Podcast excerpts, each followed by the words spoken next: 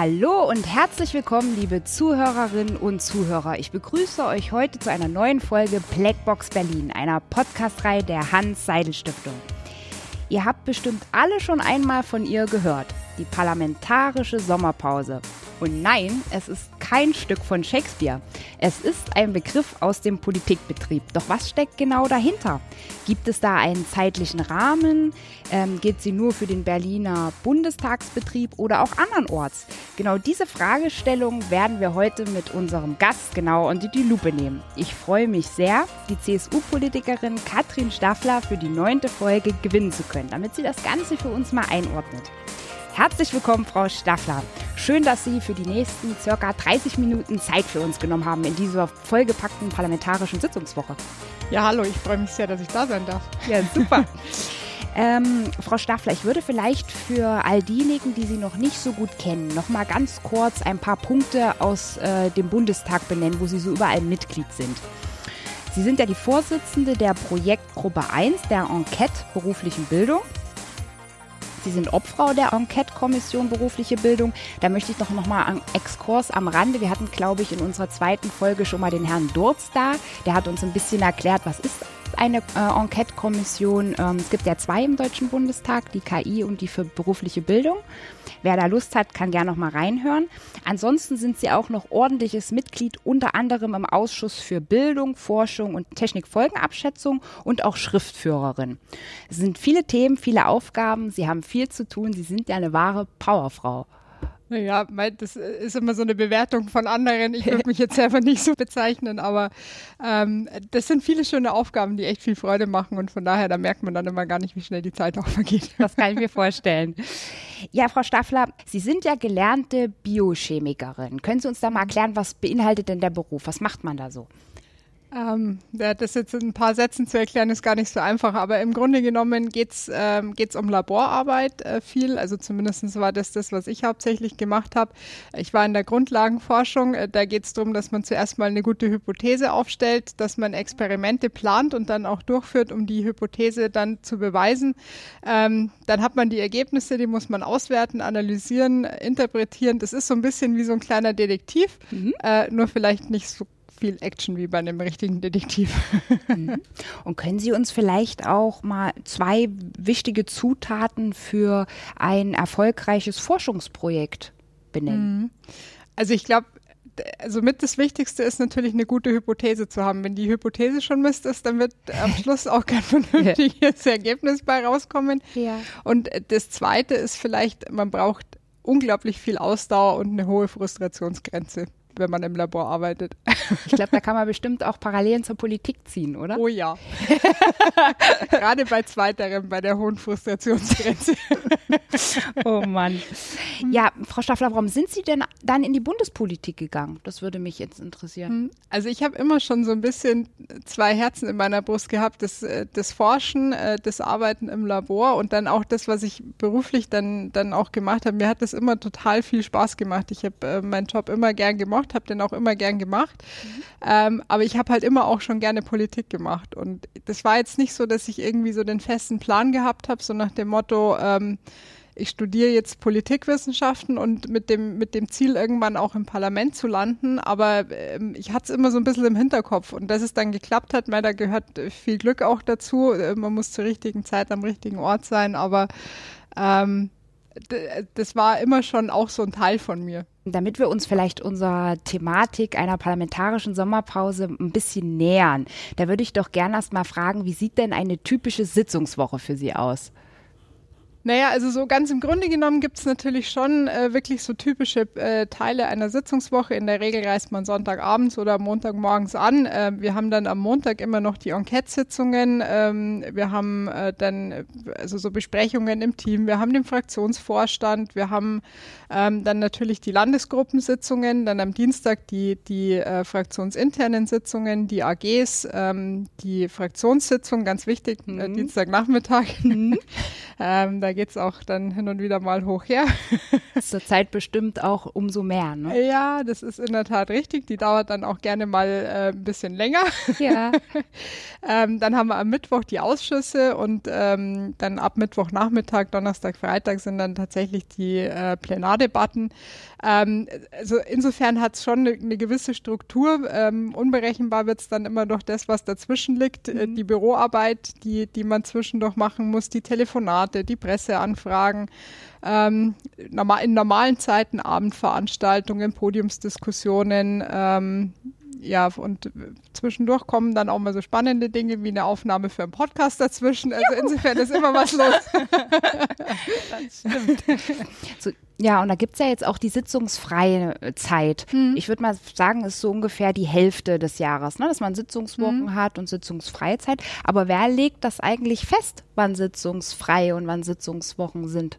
Also ähm, festlegen tut's der Ältestenrat. Ähm, der Ältestenrat, das ist der Bundestagspräsident, seine Stellvertreter und dann gibt's noch 23 weitere Mitglieder. In der Regel sind es ähm, die parlamentarischen Geschäftsführer der Fraktionen, ähm, die dort noch mit dabei sind. Die werden äh, je nach Fraktionsstärke benannt und die dürfen festlegen, wann Sitzungswoche ist, wann keine Sitzungswoche ist. Mhm. Die legen im Übrigen auch fest, was zum Beispiel der, der Ablauf der Plenardebatte ist, also die Tagesordnung und so. Aber der Ältestenrat, das klingt für mich ja so, als ob das lauter weißhaarige alte Männer oder Frauen sind. Ist das so? Es klingt total danach, aber ich äh, weiß, dass es nicht so ist. da gibt es auch durchaus einige äh, deutlich jüngere Kollegen und da gibt es auch viele Kolleginnen, die mhm. da mit dabei sind. Insofern, also es klingt nur so ein bisschen angestaubt. okay. Ja, die parlamentarische Sommerpause hat in Deutschland ja eine lange Tradition. Können Sie uns vielleicht etwas über die Entstehungsgeschichte verraten?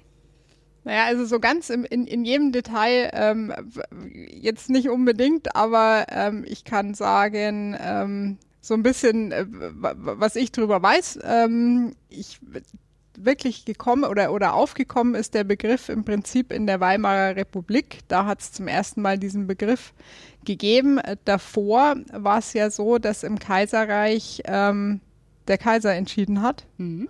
wann, wann ähm, Sitzungen stattfinden und wann nicht. Da hat es zwar äh, dann durchaus auch viele Unterbrechungen im Sitzungsbetrieb gegeben, aber das war jetzt nicht so, dass irgendwie festgelegt war, dass es äh, tatsächlich sowas wie eine Sommerpause gibt. Ähm, insofern geht das also alles zurück auf äh, die Nationalversammlung 1919 ähm, und dann hat ähm, eine erste wirklich, also im Deutschen Bundestag eine erste parlamentarische Sommerpause, also praktisch die, die allererste, so wie wir sie jetzt heute kennen, gegeben. Das war 1950. Ähm, insofern, also die, äh, es, es hat tatsächlich schon eine längere Tradition, ähm, aber man muss auch ganz ehrlich sagen, äh, der Begriff Sommerpause oder Sommerferien klingt immer so danach, als würden wir die ganze Zeit nichts mehr tun. Äh, und da kann ich schon mal verraten, das ist nicht der Fall. Ja, das wäre nämlich jetzt gleich meine nächste Frage gewesen, quasi die Gretchenfrage unserer ja. heutigen Folge. Haben die Abgeordneten dann wirklich nichts zu tun oder was werden Sie denn in der Sommerpause unternehmen? Müssen Sie da vielleicht zur Sondersitzung nach Berlin fahren? Naja, also auch das ist äh, tatsächlich nicht so ganz ausgeschlossen, aber ähm, also natürlich könnte man theoretisch äh, sagen, solange keine Sitzungen in Berlin stattfindet, äh, kann natürlich jeder Abgeordnete, äh, jeder Abgeordnete selber für sich entscheiden, was er tun möchte und was er nicht tun möchte. Ähm, ich, also ich kann, kann da nur für mich reden und die Kollegen, von denen ich es auch weiß, was sie tun. In der Regel ist genau das Gegenteil der Fall, dass wir nämlich nicht die ganze Zeit zu Hause in der Hängematte liegen und die Beine hochlegen, ähm, sondern der Wahlkreis ähm, muss natürlich auch entsprechend ähm, dann ähm, ja auch mit Zeit bedacht werden und da bleibt meistens während der ähm, normalen Sitzungszeit nicht so viel ähm, Möglichkeiten, dass man auch wirklich viel im Wahlkreis macht. Dafür ist dann auch die Sommerpause da, wo man wirklich auch intensiver sich mal mit bestimmten Themen befassen kann. Also ich habe zum Beispiel in den letzten Jahren immer mir so so größere Themenblöcke auch vorgenommen. Ich habe zum Beispiel beim Bauernhofpraktikum gemacht oder im Praktikum Praktikum in, in einem Kinderheim. Ähm, letztes Jahr war es ja dann auch schon so ein bisschen schwierig mit Corona und, ähm, und das einfach ähm, ja, nicht so, es nicht so einfach war, da auch ähm, was zu finden. Ich habe dann eine Sommerradtour gemacht, wo ich ähm, einzelne Gemeinden aus meinem Wahlkreis besucht habe, mich mit den Bürgermeistern getroffen habe, auch mal so ein bisschen versucht habe, bestimmte Projekte kennenzulernen, die ich bislang noch nicht kannte, ähm, oder zu hören, was einfach gerade jetzt in dieser besonderen Zeit auch in den Kommunen die Schwierigkeiten und Herausforderungen sind. Ähm, so, das sind so Dinge, die man dann in der Sommerpause macht, weil man da dann einfach mehr Zeit auch für solche Dinge hat. Und was machen dann Ihre Mitarbeiter in Berlin? ah, die liegen dann in der Hängematte. Nein, also mitnichten. Ähm, es ist ja nicht so, als, also auch wenn, wenn wir nicht in Berlin sind, ist ja trotzdem in Berlin dann auch einiges zu tun.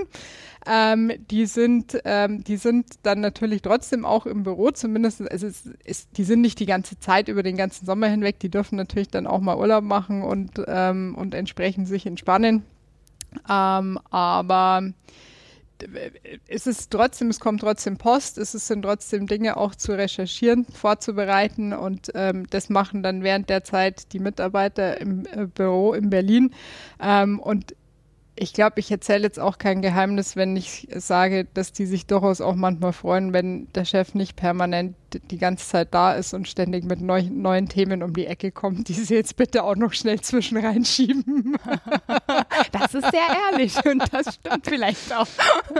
Naja, da muss man ja, ja auch ehrlich zu sich selber sein. Ja, das stimmt. Ähm, ja, diesmal ist es ja im, im, in der Sommerpause auch oder hat die Besonderheit, dass wir ja den neuen Bundestag wählen. Was bedeutet das für Sie? Werden Sie sich nochmal aufstellen? Oder ja, sind Sie auch also ich, ich, ich ähm, hoffe es, ich plane es. Ja. Äh, die Nominierungsversammlung steht noch aus, aber ähm, wird jetzt in Kürze stattfinden. Bislang hat noch kein, keiner gesagt, dass er gegen mich kandidieren möchte. Insofern hoffe ich sehr, dass das klappen wird und dass ich nochmal antreten darf. Ähm, weil ich gerne die Arbeit, die wir jetzt angefangen haben, auch weiterführen möchte. Ja, nee, da drücken wir Ihnen auf jeden Fall die Daumen. Dankeschön. Und ähm, wenn jetzt quasi das äh, Leben in Berlin im parlamentarischen Betrieb etwas stiller steht, äh, bedeutet das, dass dann auch keine Sitzungen stattfinden?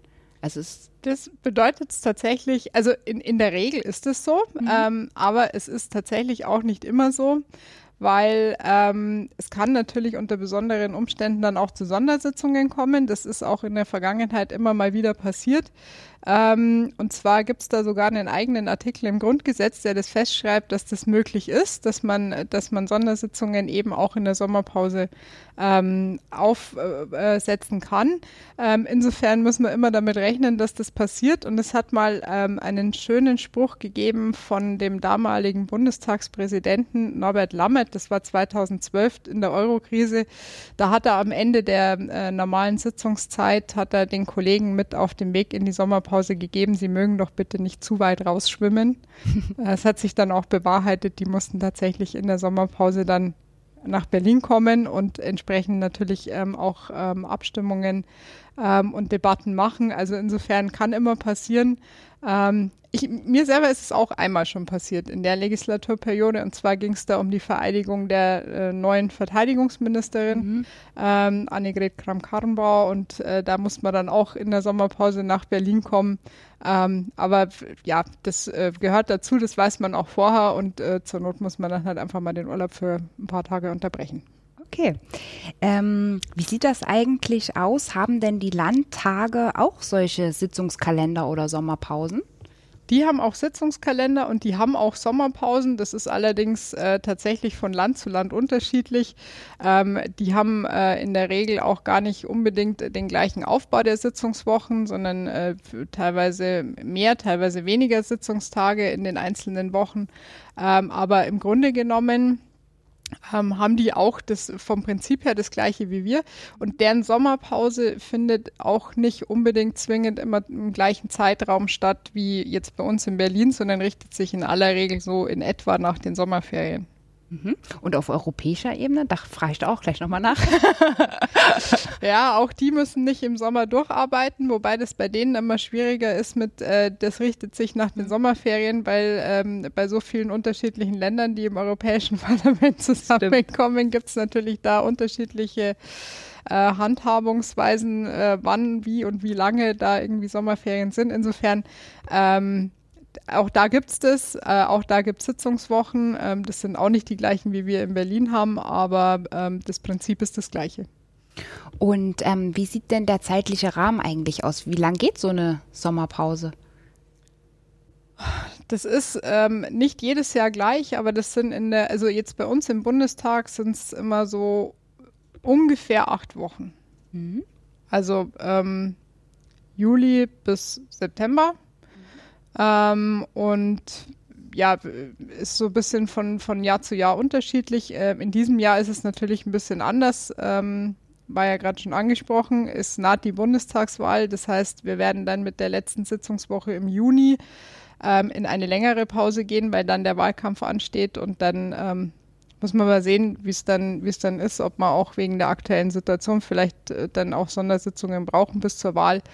Ähm, das muss man einfach sehen. Da muss man dann auch flexibel sein. Ja, nee, das stimmt, da haben Sie recht. Und ich glaube, der letzte Tag, äh, der letzte Sitzungstag ist ein 25. Juni. Ich habe es mir schon mal angeguckt. Ich kann zwar nicht verreisen, aber ich wollte schon mal genau ja, planen. Ja, ja, genau. äh, ja, Frau Staffler, wenn Sie eine, ich sag jetzt mal, versöhnliche Rede oder ein Fazit vor der Sommerpause halten müssten, wie mhm. würde denn das so ungefähr lauten? Ähm, naja, nachdem es dieses Mal ja die Sommerpause vor wirklich, also die, die letzte Sitzungswoche, wirklich auch die letzte Sitzungswoche, nicht nur ähm, jetzt für dieses Jahr vor der Sommerpause, sondern die letzte Sitzungswoche für die Legislaturperiode wohl sein wird, mhm. ähm, glaube ich, würde ich das Fazit so ein bisschen umfangreich, also äh, oder oder oder äh, auf einen längeren Zeitpunkt beziehen. Ähm, ich glaube, die Legislaturperiode, jetzt war es meine erste, aber ich glaube, und nach allem, was ich so höre und nach allem, was man natürlich so aus der Vergangenheit auch kennt, es war eine außergewöhnliche Legislaturperiode. Ähm, und ich glaube, ich würde schon nochmal betonen, dass wir, wir haben ja schon alle sehr unterschiedliche Ansichten im Parlament. Ähm, und trotzdem haben wir es geschafft, dass wir jetzt in dieser, in dieser schwierigen Zeit mit der Pandemie ähm, bei vielen Entscheidungen, die sehr wichtig waren, an einem Strang gezogen haben und einfach mal die Unterschiede versucht haben, über Bord zu werfen und einfach gemeinsam diese Pandemie zu bekämpfen und gemeinsam auch ähm, miteinander versuchen, möglichst viele Menschen auch zu bewahren davor, dass sie schwer an Corona erkranken und im Zweifel vielleicht sogar sterben müssen. Ähm, und deswegen ähm, ist es, wäre es für mich ein versöhnliches Fazit, also eigentlich ein, ein, ein positiver Rückblick nach allem, was wir auch an schwierigen Zeiten die letzten vier Jahre erlebt haben. Ja. Und ich glaube, ich würde auch daran erinnern, wie schnell und mutig wir jetzt ähm, in, in manchen Bereichen wegen der Pandemie auch geworden sind, zum Beispiel beim Umstieg auf digitale Prozesse. Äh, nicht nur in der, in der Bildung, ähm, nicht nur in der Wirtschaft, äh, auch bei uns im Bundestag ist einiges sehr viel digitaler geworden. Ähm, und ich glaube, das sollten wir uns erhalten. Und ich glaube, wir sollten ähm, vieles von dem, was wir in den letzten Wochen und Monaten auch gelernt haben, mhm. ähm, uns mit in die nächste Legislaturperiode nehmen, unsere Lehren draus ziehen ähm, und nicht unbedingt dann gleich wieder zurück in alte Verhaltensmuster fallen, wo wir äh, teilweise ähm, ja, den Pragmatismus auch ein bisschen verloren hatten und einfach äh, sehr starr in bestimmten Ansichten waren. Ähm, ich glaube, wir sollten so ein bisschen also ich glaube, was wir uns auch auf alle Fälle erhalten sollten, dass wir nicht diese ständigen Bedenken, die wir immer wieder so mal mit uns tragen, die uns teilweise sehr lähmen, ähm, wieder mittragen, sondern ich glaube, wir müssen jetzt mutig nach vorne schauen. Wir müssen die Zukunftsthemen, die uns sehr deutlich vor Augen geführt worden sind, auch in der Pandemie anpacken. Ähm, und das ist ja eigentlich schon was, was wir uns für die nächste Legislaturperiode ins Aufgabenheft schreiben sollten. Insofern würde in die Richtung auch mein Fazit dann äh, gehen. Das wird ein schönes Fazit, könnte ich mir gut vorstellen. Und gibt es vielleicht irgendwas, was Sie den neuen Kollegen, die dann eventuell ins Parlament gewählt werden, äh, mit auf den Weg geben würden?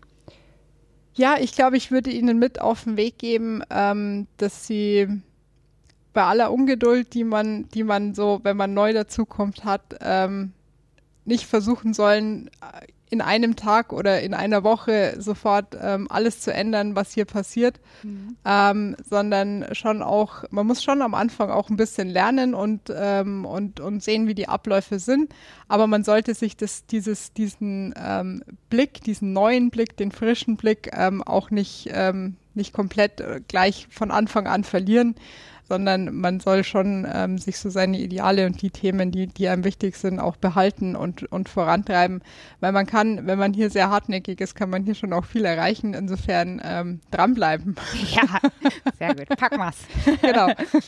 Haben Sie persönlich denn auch Wünsche äh, für die kommende Bundestagswahl? Vielleicht ja auch irgendetwas aus Ihrem Bereich, was Ihnen besonders mhm. am Herzen liegt, ist ja die Bildung. Ja, die Bildung und die Forschung. Also ich glaube, ähm, was mir echt total wichtig wäre, ist, dass wir dem Bereich Forschung ein bisschen mehr Aufmerksamkeit geben. Es sagt zwar immer jeder, ja, Forschung ist total wichtig und wir müssen investieren an der Stelle und müssen, müssen die Themen vorantreiben. Und wenn es dann immer um die Budgetverhandlungen geht, und da ist übrigens, das ist keine deutsche Besonderheit, sondern auf europäischer Ebene läuft das dann ganz genauso. Ähm, sagt zwar jeder, ist wichtig, aber am Schluss fällt es dann doch irgendwie hinten runter, weil dann andere Dinge daherkommen, die, die halt irgendwie ähm, auch wichtig sind, aber, äh, aber dann eben den Vorzug bekommen. Ähm, das wäre mir sehr wichtig, weil ich glaube, dass wir, wenn wir viel in, in Forschung ähm, investieren und da viel ähm, drin machen, dass wir ähm, nicht nur für uns in Deutschland, sondern weltweit wirklich einen, einen großen Impact auch entfalten können. Und deswegen, also das wäre mir so ein, ein Bereich, der wichtig ist. Ähm, ich glaube, wir müssen in der nächsten Legislaturperiode die jungen Menschen nochmal ganz anders und, und zentraler in den Blick nehmen. Ähm, die, die jungen Menschen haben jetzt in dieser Pandemie extrem gezeigt, wie sehr sie Rücksicht genommen haben, wie sehr sie sich selber zurückgenommen haben, um Ältere zu schützen. Ähm, und wir haben gleichzeitig äh, gerade im Bildungsbereich gesehen, dass, dass sie dadurch natürlich selber auch große Probleme bekommen ähm, einfach weil die Schule nicht so stattgefunden hat, wie, wie wir es eigentlich gewohnt sind, ähm, weil sie auch im, im, sozialen Bereich einfach viele Einbußen haben machen müssen. Deswegen ist das aus meiner Sicht schon ein Thema, das wir ganz zentral für die nächste Legislaturperiode nochmal im Blick nehmen müssen. Ähm, dass wir, dass wir einfach die nicht vergessen und, und denen trotzdem alle Zukunftschancen mit auf den Weg geben, diese, diese wirklich haben müssen und, und die wir ihnen auch geben müssen. Und insgesamt würde ich mir, glaube ich, wünschen für die nächste Legislaturperiode, dass wir manche Themen ein bisschen unaufgeregter angehen. Das, das könnte ich unterstreichen. ja. Ist nicht immer alles gleich ein Skandal und deswegen, ich finde, ähm, da so ein bisschen mehr Pragmatismus und, und ein äh, ruhiger, unaufgeregter Ton an der Stelle schadet manchmal nicht. Das stimmt, das stimmt. Äh, ja, mit Blick ähm, auf die Zeit nach der Sommerpause, was wird uns denn Ihrer Meinung nach erwarten? Vielleicht gerade auch, was so die K-Frage betrifft? Da, da, da kann ich jetzt natürlich, also der bräuchte jetzt eine Glaskugel.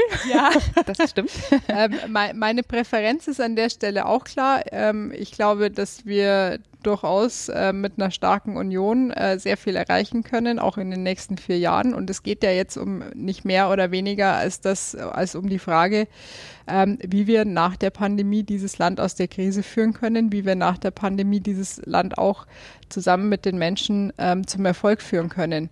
Ähm, und zwar nicht nur Deutschland alleine, sondern eingebettet in ein dann hoffentlich auch wieder erstarkendes Europa. Ähm, und deswegen ähm, wir wollen international wettbewerbsfähig sein und bleiben und ähm, haben da wirklich viel vor.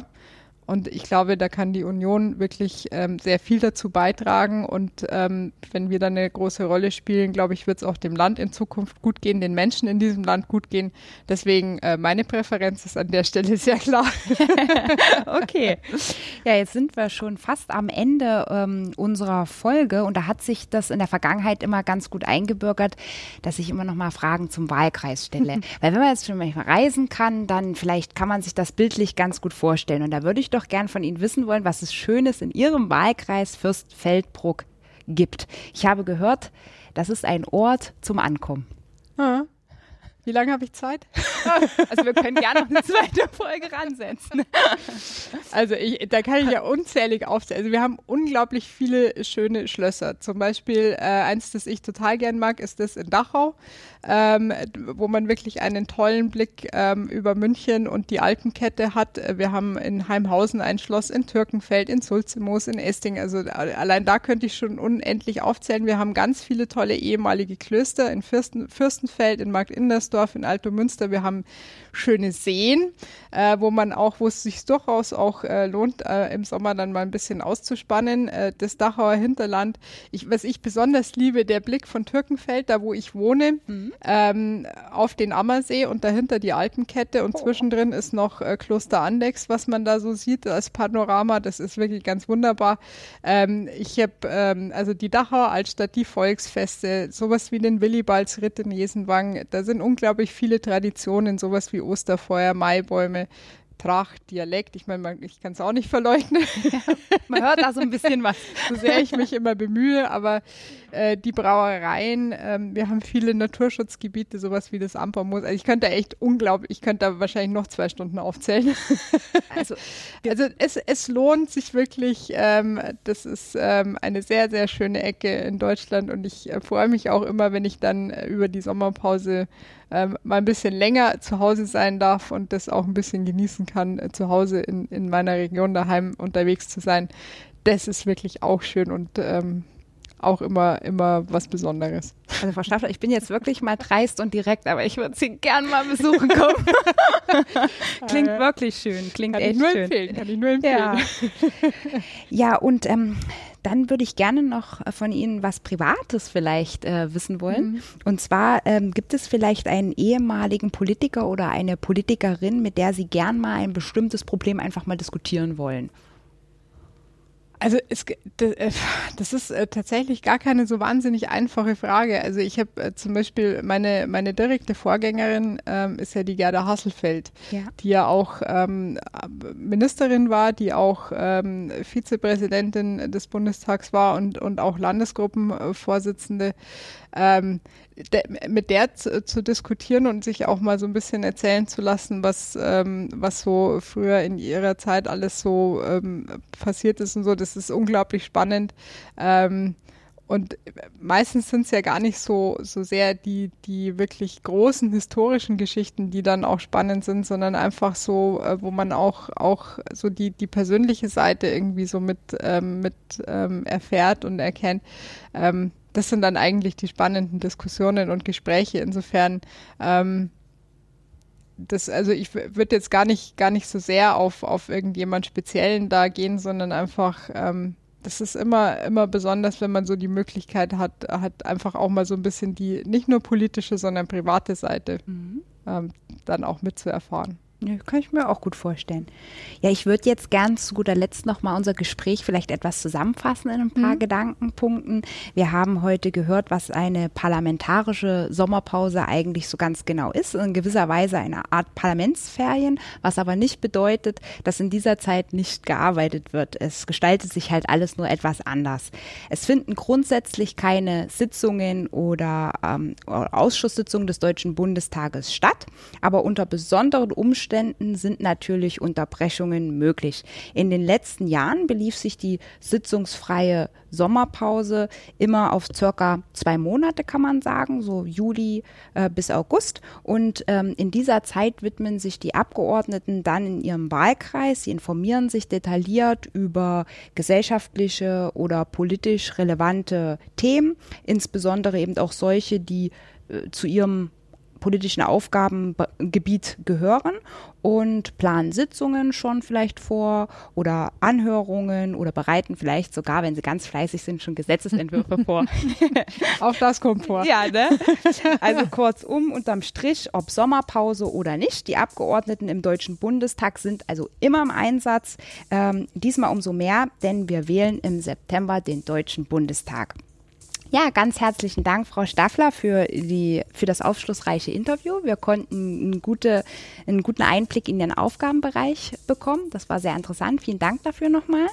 Ich möchte mich auch bedanken. Das ist ja auch mal ganz schön, wenn man mal über so positiv besetzte Themen wie eine Sommerpause reden kann ja, und nicht immer nur über die ganz ernsten Themen.